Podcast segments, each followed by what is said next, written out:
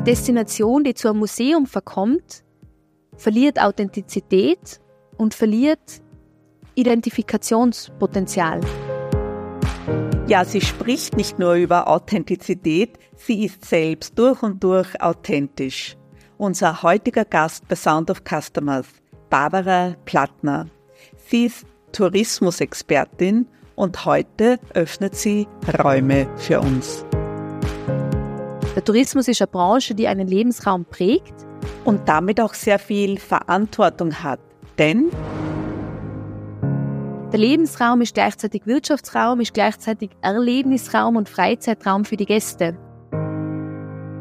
Klingt nach vielen Räumen, die von vielen Anspruchsgruppen gemeinsam genutzt werden. Daher Kundenorientierung greift für mich fast ein bisschen zu kurz. Für mich ist es eine Orientierung auf diesen Raum, auf diesen, auf diesen Lebensraum. Taucht mit uns in ein sehr berührendes Gespräch ein. Aber Achtung, genau dort wollt ihr sicher euren nächsten Urlaub verbringen. Herzlich willkommen bei Sound of Customers. Wie hört sich Customer Experience an? Wie kann dein Unternehmen noch besser gehört werden? Hol dir Inspirationen und Tipps. In jeder Folge bringen unsere Gäste ihren ganz besonderen Sound mit und erzählen uns, wie sie ihr Unternehmen für Kundinnen und Kunden so richtig zum Klingen bringen. Schön, dass du reinhörst bei unserem Podcast von Kunde 21. Wir sind Alexandra, Barbara. Herzlich willkommen bei einer neuen Ausgabe von Sound of Customers. Dieses Mal führt unsere Reise in eine Traumdestination, in eine Destination, wo wir alle vielleicht schon mal auf Urlaub waren oder auch gerne auf Urlaub hinreisen möchte, möchten. Es handelt sich um die Hauptstadt von Tirol, das wunderschöne Innsbruck. Und wir dürfen jemanden heute bei uns begrüßen, bei dem nicht nur das Herz für Innsbruck schlägt, sondern auch für den Tourismus. Und es handelt sich um Barbara Plattner. Sie ist die Geschäftsführerin von Innsbruck Tourismus. Und wir freuen uns sehr, dass du, Barbara, heute bei uns bist. Herzlich willkommen. Vielen herzlichen Dank für die Einladung. Freut mich sehr, dass ich äh, heute mit euch sprechen darf. Wir haben ja eingangs schon ein bisschen geplaudert und Barbara, weißt du, wie es mir jetzt geht? Alleine wenn ich deinen Tiroler Akzent höre, bekomme ich schon Urlaubsfeeling und ja Sehnsucht nach den Bergen. Vielleicht geht's euch ja allen auch so, die uns jetzt zuhören.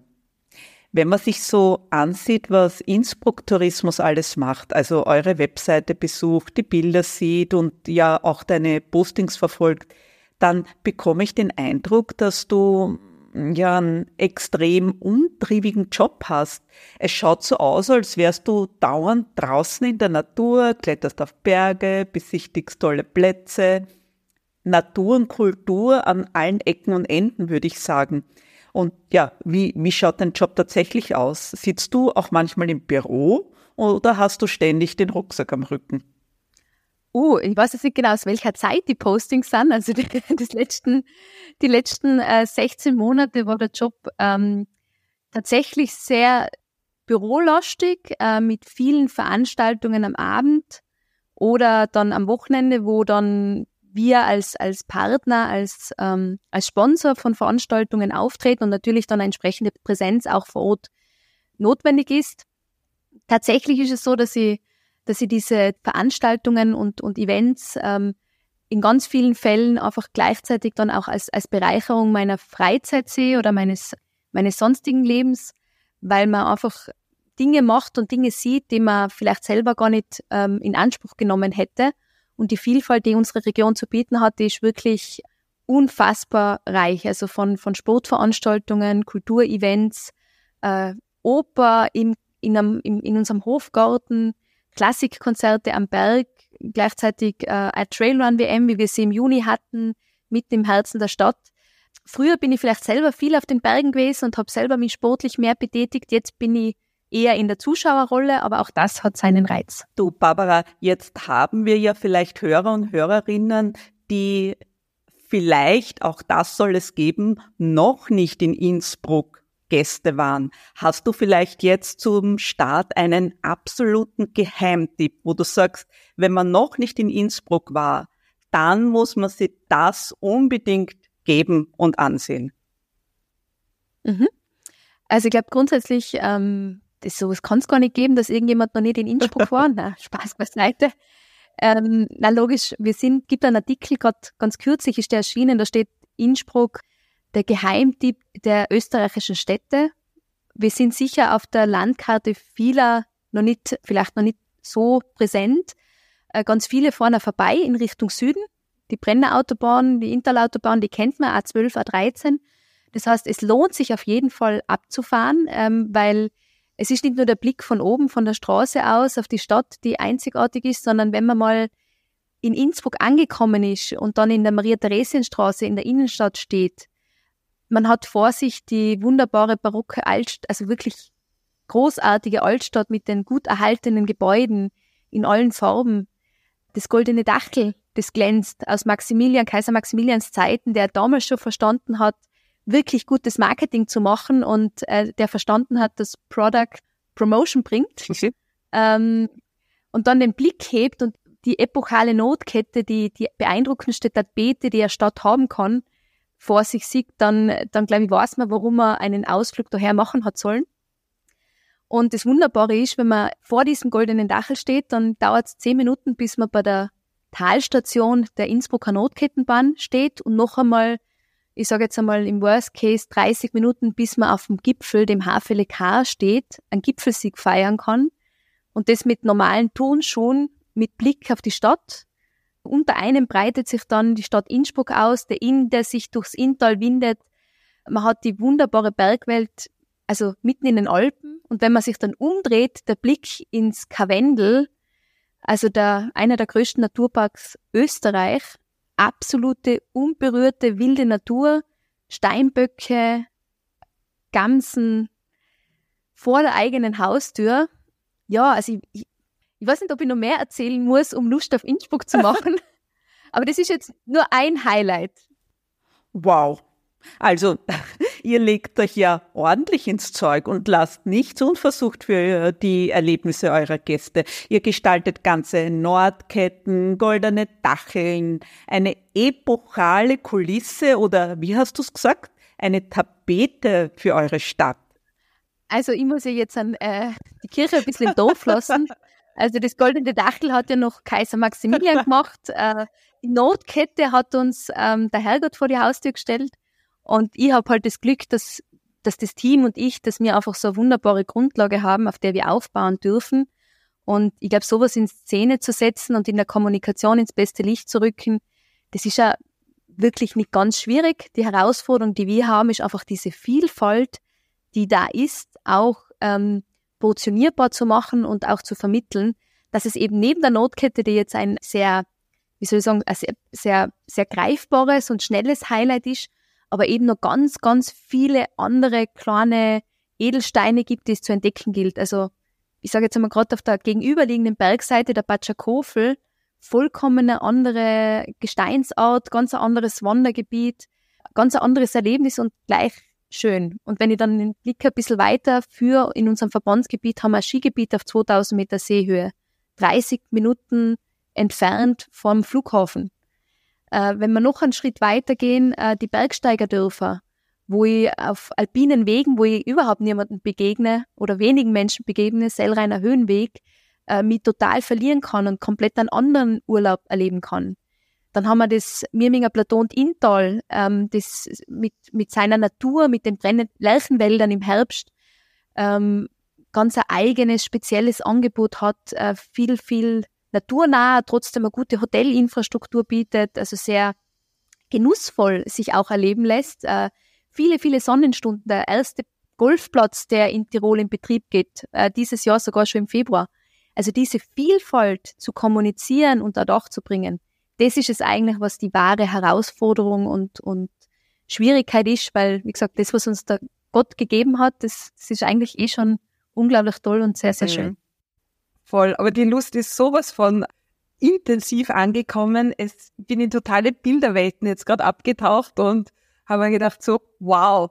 Und ich muss auch ehrlich sagen, es ist mir jedes Mal so gegangen. Also wenn, wenn ich in Innsbruck bin, wenn ich bei euch bin, das seid ihr so schön auch mhm. im Herzen der Stadt und du schaust ums Eck und du siehst die Nordkette, ähm, die Berge, die, die schöne Altstadt. Also es bietet unglaublich viel und du mit deinem Job und Innsbruck Tourismus, ihr äh, seid ihr maximal bemüht, den Gästen das bestmögliche Erlebnis dann logischerweise auch zu bieten. Und diese Vielfalt äh, hast du uns ja auch in einem Sound mitgebracht äh, zum Thema Kundenorientierung oder so wie du das dann verstehen wirst. Und da hören wir gerne mal ganz kurz rein.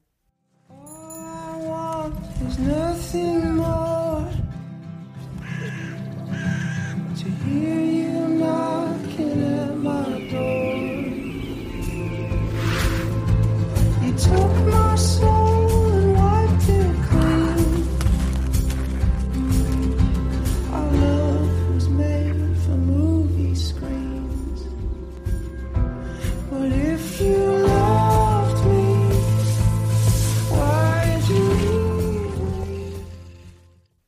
Also wir haben ein sehr, sehr gutes Gefühl bekommen, wie sich Kundenorientierung für dich anhört und vielleicht für all diejenigen, die die Bilderwelt dazu auch sehen wollen auf YouTube Innsbruck, My Home in Pictures. Äh, dort kann man sich auch die wunderbare Bilderwelt dazu äh, ansehen.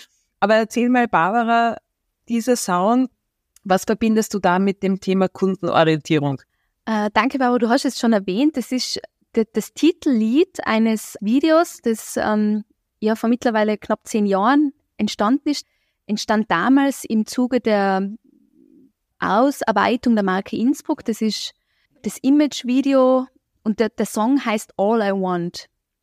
Und My Home in Pictures, also der Film, zeigt diese wunderbare Vielfalt, die Innsbruck und die Region mit sich bringt, ja, in wenigen Minuten auf den Punkt gebracht. Und ich selber habe in Innsbruck studiert. Ich bin hier in Innsbruck zur Schule gegangen, komme ursprünglich woanders her.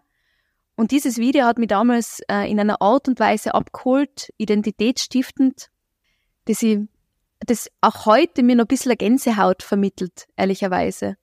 Also es hat das Innsbruck in einer authentischen und unglaublich schönen Art und Weise gezeigt, wie es für jemanden, der hier wohnt, tagtäglich erlebbar und spürbar ist und wie es für Gäste, die hierher kommen, also das ist es, was die Gäste, die hierher kommen, schätzen. Das, was der Einheimische, die Bevölkerung hier genießen kann, also wir leben dort, wo andere Urlaub machen und, und das ist es, das Besondere, also diese Kundenorientierung, greift für mich fast ein bisschen zu kurz. Für mich ist es eine Orientierung auf diesen Raum, auf diesen, auf diesen Lebensraum. Und der Gast macht dort gerne Urlaub, wo sich der Einheimische wohlfühlt und wo der Lebensraum ein wunderbarer ist. Und, und das ist es eigentlich, was dieses Video für mich zum Ausdruck bringt. Innsbruck und die Region Innsbruck ist ein wunderbarer Ort zum Leben und deswegen auch ein wunderbarer Ort, um hier Urlaub zu machen. Ja, noch einmal mehr Lust bekommen, wieder mal hinzufahren. Danke, Barbara. Jetzt hast du uns ja eingangs im Vorgespräch auch erzählt, du fühlst dich gar nicht so wohl mit dem Begriff Kundenzentrierung, ganz egal, ob es jetzt Kunden- oder Gästezentrierung ist. Du bist eine du Ver Verfechterin des Themas Menschenzentrierung. Vielleicht magst du uns da noch was dazu erzählen. Warum greift für dich das Thema Kundenzentrierung vielleicht zu kurz oder trifft es nicht ganz für euch? Ähm, also Kundenzentrierung trifft für mich an, an den Punkten, wo es wirklich um den Kunden geht. Also wir haben ähm, Touchpoints äh, in unserem Tun, wie beispielsweise unser Infoservice. Wir haben, wir betreiben eine eigene Attraktion, also den, den Stadtturm der Stadt Innsbruck, den, den betreiben wir als, als Innsbruck Tourismus wir haben einen Busparkplatz, wo Gäste ankommen. Dort ist Kundenzentrierung im, im Erleben für den Gast genau der richtige Ausdruck. Wenn es jetzt um einen Führungsstil geht, dann passt für mich besser ein menschenorientierter Ansatz, weil wenn ich alles dem Kunden unterordnen würde, dann würde, würden Dinge darunter leiden. Das ist, glaube ich, das, was, ähm, warum ich mit, mit dem Begriff kundenzentrierte Führung schwerer tue. Also das, das ist eigentlich der Hintergrund. Also das heißt vom Ansatz her, ähm, Jetzt auch noch einmal Innsbruck als Region, es ist ein Lebensraum. Wenn wir nur das tun würden, was für den Kunden richtig ist und alle anderen Gruppierungen, Anspruchsgruppen außen vor lassen würden, dann würde das Endprodukt wahrscheinlich anders ausschauen als, äh, wie soll ich sagen, als das, was es ist, wenn ich diese ganzen verschiedenen Perspektiven versuche einzubringen und dann das Beste für alle Perspektiven versuche, also diesen, diesen gemeinsamen Nenner zu finden, wo sich alle abgeholt fühlen. Das ist eigentlich der Ansatz, den, den ich äh, verfechte. Mhm. Glaubst du, dass das etwas Besonderes ist, in der Vermarktung einer Destination, einer Tourismusdestination? Oder meinst du, dass eigentlich für, für jedes Produktangebot gelten würde, dieser Stakeholder-Ansatz, dieser, dieser vielfältige, wo man vielleicht als Fabrik jetzt auch die Anrainer mit einbezieht und nicht nur Kunden im, im B2B-Umfeld ist. Ich nenne jetzt nur eine Stakeholder-Gruppe. Oder denkst du, dass das bei euch noch einmal eine besondere Herausforderung ist? Ich glaube, der Tourismus ähm, bedient sich Räumen, die gleichzeitig Lebensraum sind. In einer Firma, wenn ich jetzt an, keine Ahnung, ich habe eine Produktionsstätte, die Firma ist Eigentümer dieser Produktionsstätte. Äh, natürlich ist es wichtig, dass man sich mit seinen Nachbarn auf, auf positive Art und Weise unterhält, aber die Außenwirksamkeit des Tuns ist nie in der Eskalation oder ist in meisten Fällen nicht in der Eskalationsstufe da, wie es jetzt beim Tourismus der Fall ist. Der Tourismus ist eine Branche, die einen Lebensraum prägt und die Gäste, die, ähm, die quasi touristisch unterwegs sein, bewegen sich in den gleichen Räumen wie die, wie die Bevölkerung. Der Lebensraum ist gleichzeitig Wirtschaftsraum, ist gleichzeitig Erlebnisraum und Freizeitraum für die Gäste. Und dieser Freizeitraum ist auch der Freizeitraum der Einheimischen, der lokalen Bevölkerung. Und durch diese Überlagerung dieser Räume ist es meiner Einschätzung nach, und das sieht man jetzt, wenn man den Blick ein wenig aus, aus Österreich hinaus, muss man vielleicht gar nicht werfen, aber ähm, Barcelona, Amsterdam, der Aufstand der Bereisten, also das, was, was ja, sage jetzt dann vielfach medial schon, schon immer stärker rauskommt, ist, dass einfach die lokale Bevölkerung sehr profitiert von einer Tourismusbranche, weil das Angebot, die Vielfalt, die Freizeitmöglichkeiten jetzt beispielsweise bei uns in der Region natürlich über die Gelder des Tourismus gestützt sind. Gleichzeitig ist ein zu viel ähm, das ist ein sehr, sehr schmaler Grad, dass es dann irgendwann kippt und die Bevölkerung das Gefühl hat, dass sie sich nicht mehr wohlfühlen in ihrem eigenen Zuhause. Und wenn das passiert, also Venedig ist ein gutes Beispiel, dort wohnen kaum mehr Menschen. Und eine Destination, die zu einem Museum verkommt, verliert Authentizität und verliert Identifikationspotenzial. Und deswegen ist es so wichtig, auch in, im Tun als Touristiker hinzuschauen, weil ich glaube, keiner will Museen vermarkten im Tourismus. Wir wollen, wir wollen Resilienz, wir wollen, dass der Tourismus einen wertschöpfenden Beitrag leistet, gleichzeitig aber auch die lokale Bevölkerung das Verständnis dafür hat, dass dieser Beitrag da ist und das ein schönes Miteinander ist. Also wir haben beispielsweise in unserer Mission drinnen, dass wir im Dienste echter Gastfreundschaft stehen. Und im Dienste echter Gastfreundschaft zu stehen, bedeutet eben nicht nur alles zu tun, was dem Kunden schmeckt, sondern auch hinzuschauen und das zu sichern, dass auch die Bevölkerung gastfreundlich sein kann. Und ich bin nur dann gastfreundlich, wenn ich mich nicht bedroht fühle. Und das ist, glaube ich, die, die, die große Herausforderung für, für Destinationen, die eine hohe Attraktivität haben.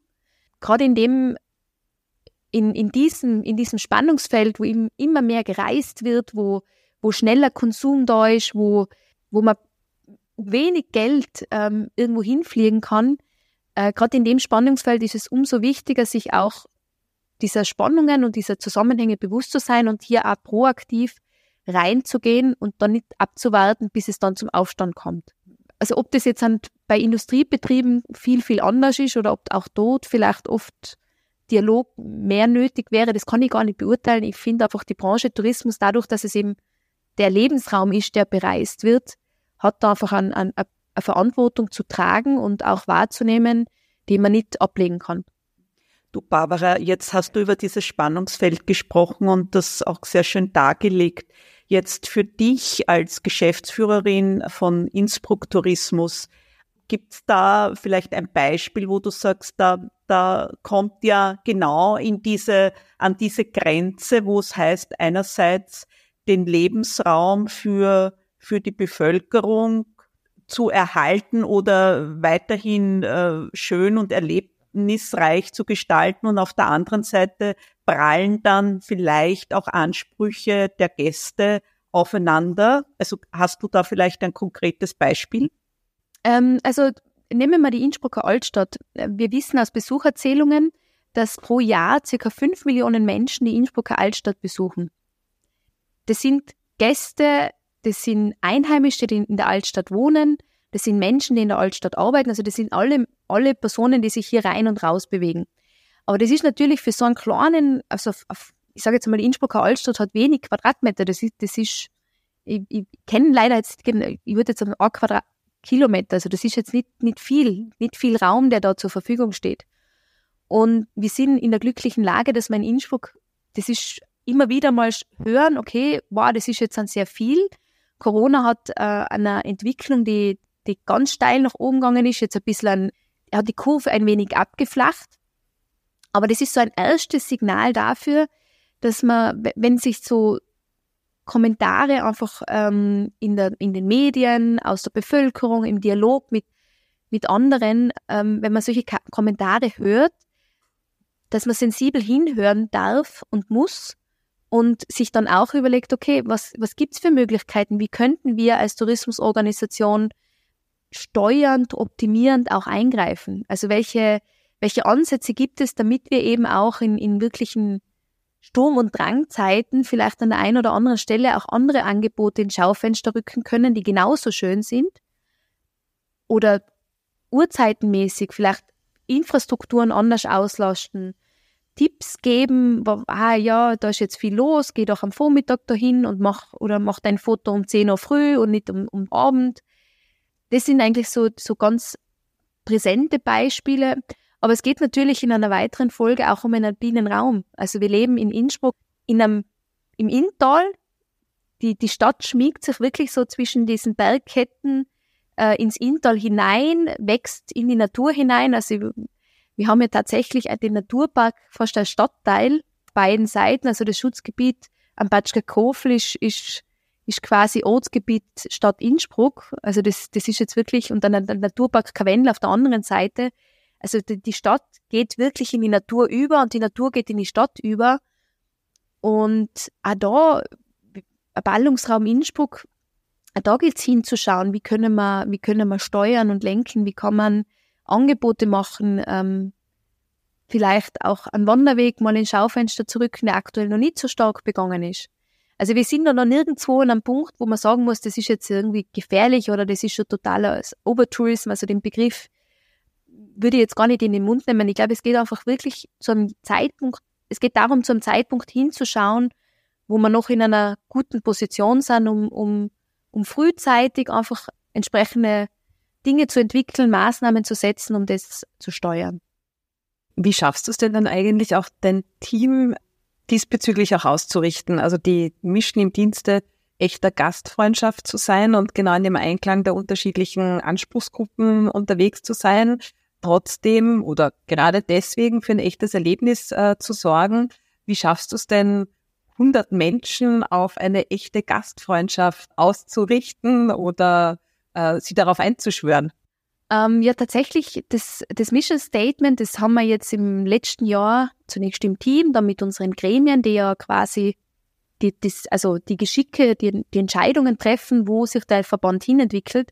Mit denen haben wir denn das weiter ausgearbeitet und beschlossen worden ist das Mission Statement im Juni diesen Jahres. Äh, und auf dem ganzen Weg haben wir natürlich das Team, die Mitarbeiter immer mitgenommen. Und der nächste Schritt ähm, dieser Mission ist natürlich auch eine, Vision verbunden, und zwar, dass man halt einfach einen Lebensraum hat, wo Gastfreundschaft gelebt wird. Und jetzt gilt es, eine Strategie zu erarbeiten. Das ist gerade der aktuelle Prozess, äh, die diese Rahmenbedingungen auch für alle dann vorgibt, wo wir die Leitplanken erarbeiten. Wie wollen wir denn im Dienste echter Gastfreundschaft stehen? Wie können wir im Dienste echter Gastfreundschaft stehen? Wie kann uns, also wie kann unser Beitrag ausschauen?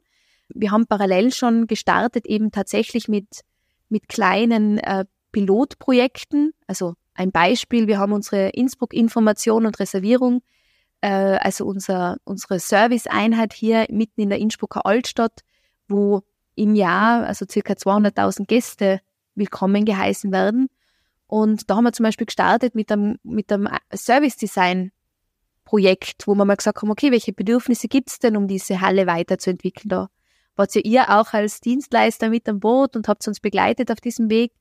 Wir haben davor ein kleines Service-Design-Projekt zum Wanderweg pilotiert, ähm, wo wir gesagt haben, okay, wie könnte denn das Erlebnis ausschauen für Gäste, für Einheimische? Was braucht's, äh, wenn man die einzelnen Touch Touchpoints durchgeht, die Customer Journey durchgeht?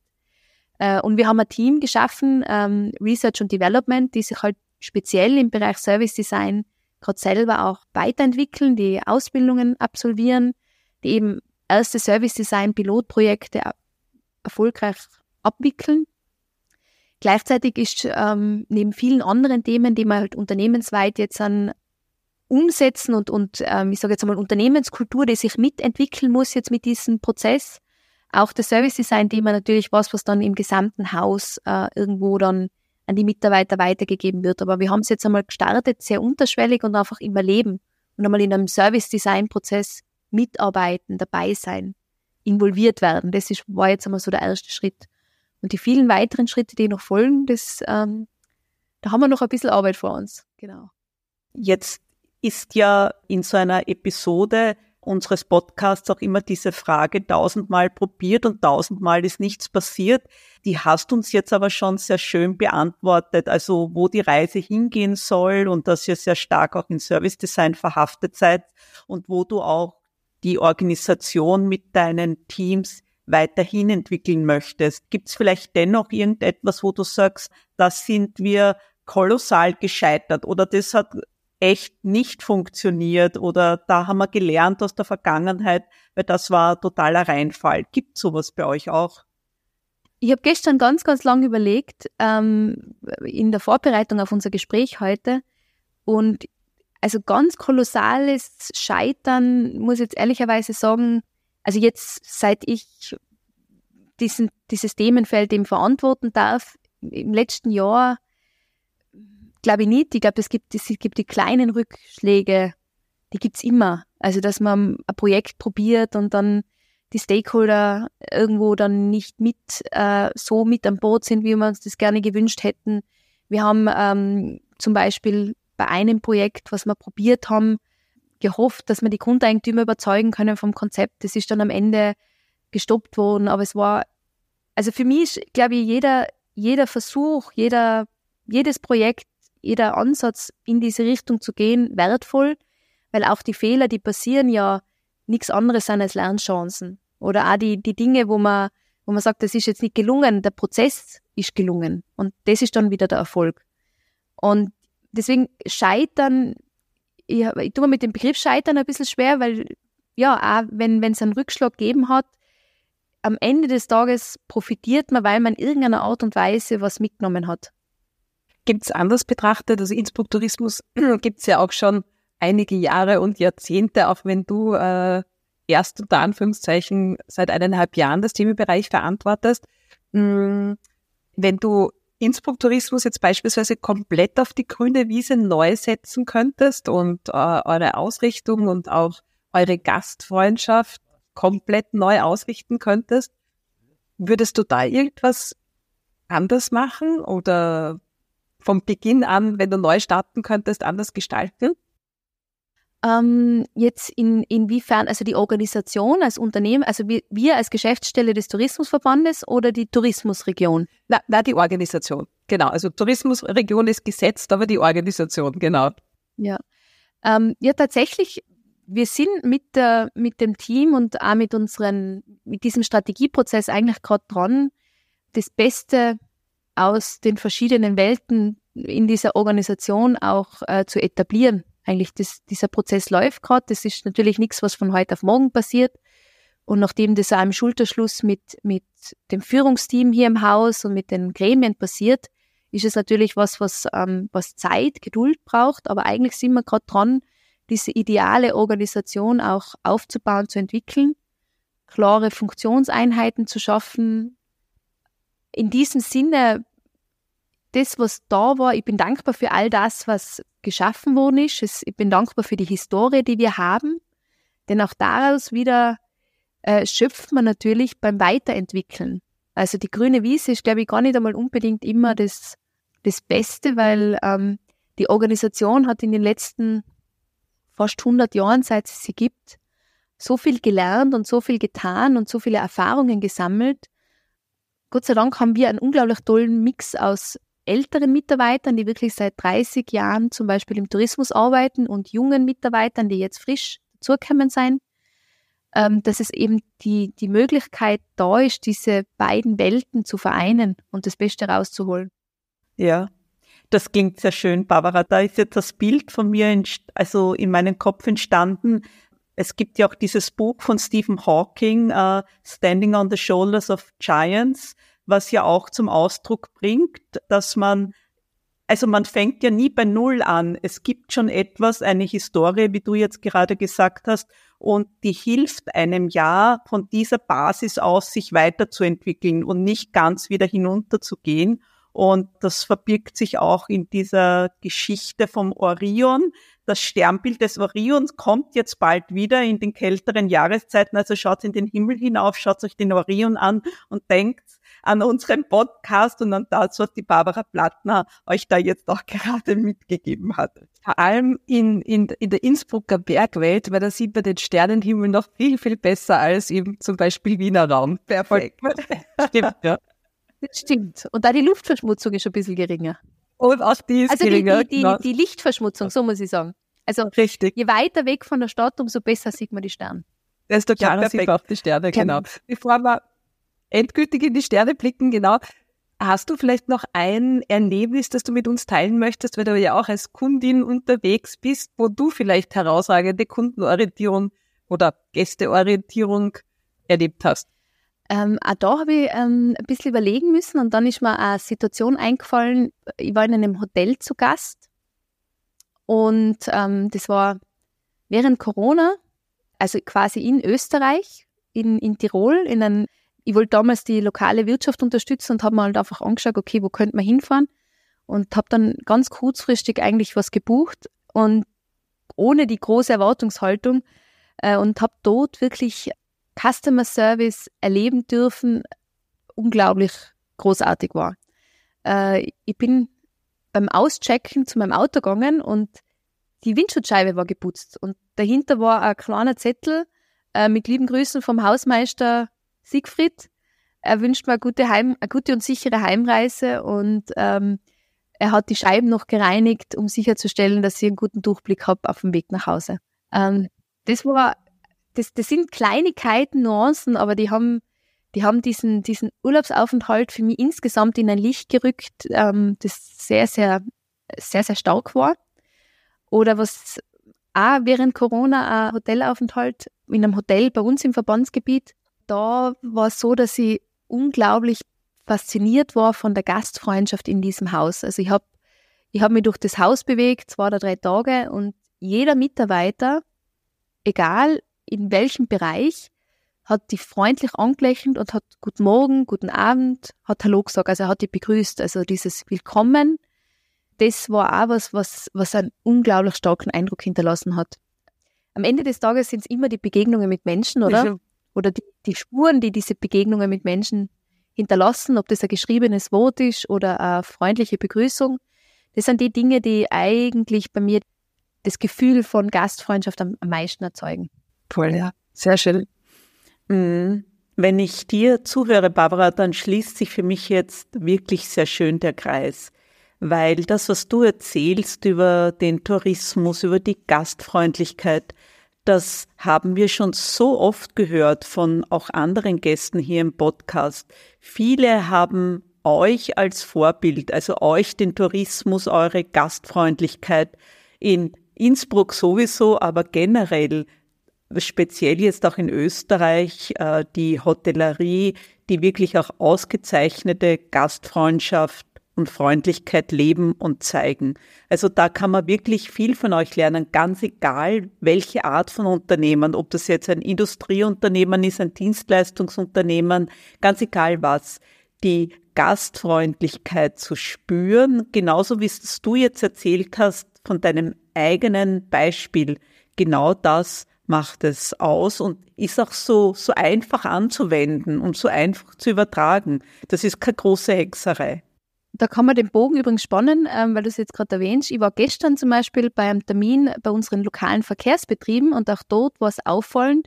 Äh, ich bin von jedem herzlich begrüßt worden. An also Augenkontakt, herzliche Begrüßung. Also auch dort muss es offensichtlich schon gefruchtet haben oder, oder ein, also das funktioniert auch dort schon mittlerweile sehr, sehr gut. Genial, super. Barbara, wir sagen herzlichen Dank. Danke für diese Begegnung, die für uns sehr, sehr wertvoll war. Danke für deine ähm, Einblicke, die du uns gegeben hast in deine Welt, in deine Traumwelt, würden wir jetzt mal sagen, äh, in dieser wunderschönen Umgebung, wo wir aber auch wissen, dass du sehr, sehr, sehr viel zu tun hast und äh, auch rund um die Uhr im Einsatz bist, um die Tourismusregion bestmöglich ähm, eben auch zu kommunizieren und in die, in die anderen Teile der Welt zu tragen. Wir sagen ganz, ganz herzlich nochmal vielen Dank, Barbara, und alles Gute dir. Danke. Danke für eure Zeit und das schöne Gespräch. Das war's zu dieser Folge. Wenn du Lust auf noch mehr Sounds hast, dann schau doch gerne auf kunde21.com vorbei und folg uns auch auf LinkedIn. Und vielleicht geht sich auch eine 5-Sterne-Bewertung aus. Wir danken dir. Ja, und wie Kundenorientierung für unseren nächsten Gast klingt, hörst du gerne in unserer nächsten Folge.